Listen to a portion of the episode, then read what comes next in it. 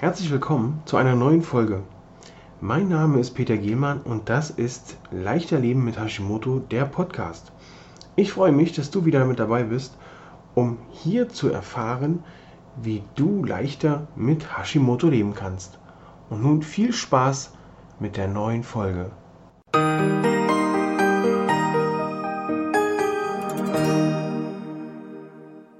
Ich habe äh, mir heute das Thema Schmerzen, Hashimoto und Schmerzen ausgewählt, um darüber ein kleines bisschen zu berichten, was du dafür tun kannst, damit es dir besser geht, was Ursachen für diese Schmerzen sein können. Und darüber möchte ich in den nächsten paar Minuten hier kurz erzählen. Hashimoto und Schmerzen. Oftmals kriege ich von meinen Kunden die Berichte, dass es ihnen nicht so gut geht. Sie haben Muskelschmerzen, sie haben Gelenkschmerzen, der Bewegungsapparat, es tut alles so weh, die Gelenke, die Bänder, Schmerz, Schmerzen von Kopf bis Fuß. Manch einer hat nur Rücken, manch einer hat Körper. Daher heute die kurze und knackige Info. Hashimoto und Schmerzen können die Schmerzen tatsächlich von Hashimoto kommen. Hier die medizinische Sicht durch die anhaltenden, anhaltenden Entzündungen im Schilddrüsengewebe werden die Schmerzsignale durch den gesamten Körper gesandt, weil einfach die Schmerzrezeptoren überlastet sind, überfordert sind. Und daher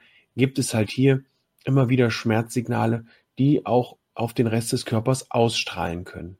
Oftmals wird man dadurch relativ schnell in so eine Psycho-Ecke gestellt, weil die Schmerzen ja unerklärlich sind. Man hat ja nichts, keine äußerlichen Einwirkungen, kein Schock, kein Trauma, sonst was erlebt. Die Schmerzen sind für die Ärzte nicht greifbar, die Schmerzen sind für dein Umfeld leider auch nicht greifbar. Für dich sind sie aber so real wie nur irgend möglich. Du stehst auf, hast Schmerzen in den Knochen. Du stehst auf, du bewegst dich, hast Schmerzen in den Gelenken, in den Bändern, in den Muskeln.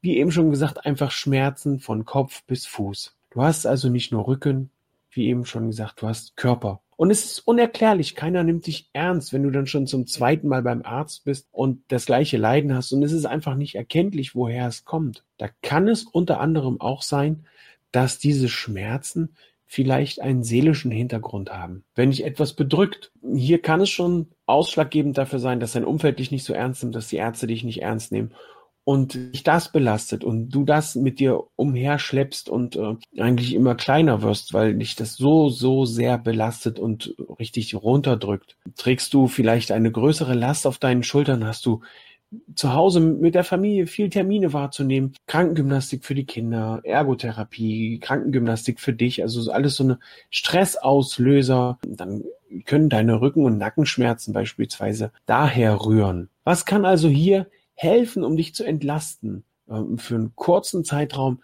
kann Physiotherapie dich unterstützen und entlasten. Schmerzmittel können dich entlasten. In meinen Augen als Fachberater für ganzheitliche äh, Gesundheit sind Schmerzmittel aber definitiv auf Dauer keine Option.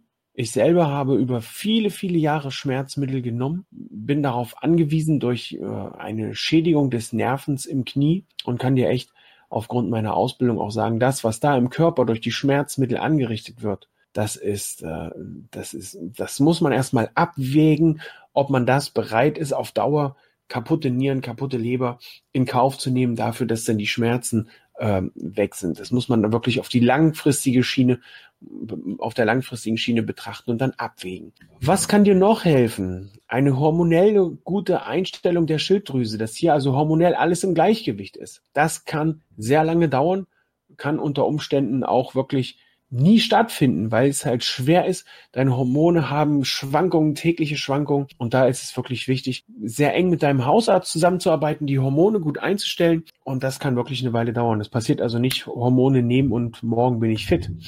Was auch helfen kann, ist eine Ernährungsumstellung.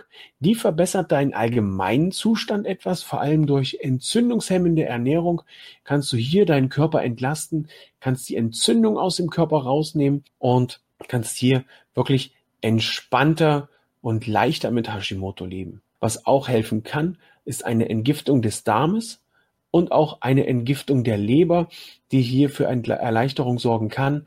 Denn bei beiden räumst du den Bereich einmal auf, machst einmal ordentlich sauber und hast dann die Möglichkeit, wirklich viel mehr von der Ernährung auch zu profitieren und den Organen eine Entlastung zu verschaffen. Eine leichte Bewegung, moderater Sport sind auch ideal, bei einer Ernährungsumstellung, einer sanften Darmsanierung oder einer natürlichen Leberentgiftung kannst du hier das natürlich noch beschleunigen und unterstützen, wenn du dich etwas mehr bewegst, etwas moderaten Sport machst, ähm, dann bist du hier schon gut dabei. Solltest du Fragen zur Ernährungsumstellung, Darmsanierung oder Leberentgiftung haben, sprich mich an. Ich unterstütze dich gerne dabei. Ich sage schon mal Tschüss, bis zum nächsten Mal.